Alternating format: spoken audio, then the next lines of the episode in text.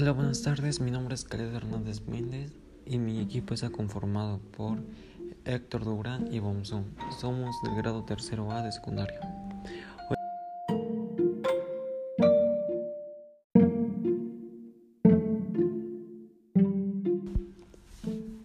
Y les venimos a hablar sobre los materiales plásticos.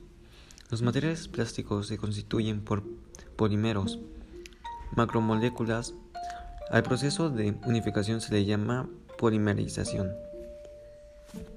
Las características de un elástico son elasticidad, reflectante, resistencia, dureza, fragilidad, opacidad, transparencia o translucidez, entre otros.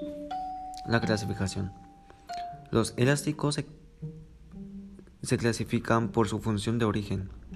Polímeros naturales, polímeros cinéticos, también podrán clasificarse por el número de monómeros.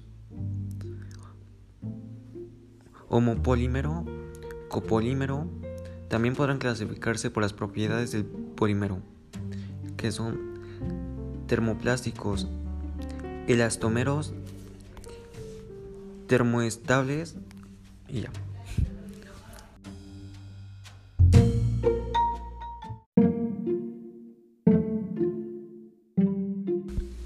Los tipos.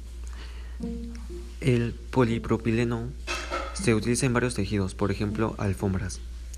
El polietileno de baja densidad. El típico plástico para bolsas de basura. El polietileno de alta densidad lo puedes encontrar en botellas rígidas como las botellas de productos de limpieza o en muñecos de plástico. El cloruro de polvilino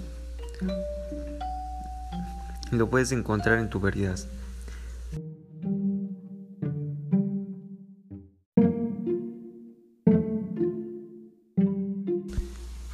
El poliestireno se utiliza mayormente en productos domésticos y puede que lo conozcan más como la espuma de poliestireno.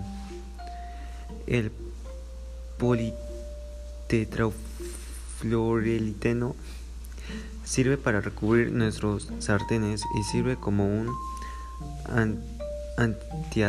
antiadherente.